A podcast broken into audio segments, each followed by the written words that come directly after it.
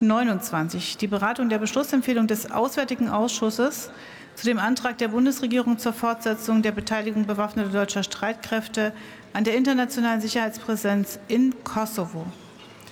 Über die Beschlussempfehlung werden wir später wieder namentlich abstimmen.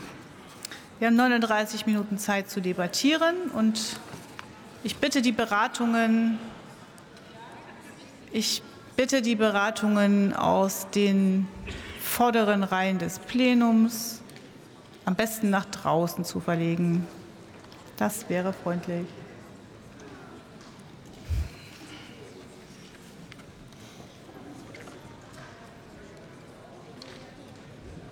Und der erste Redner in unserer Debatte ist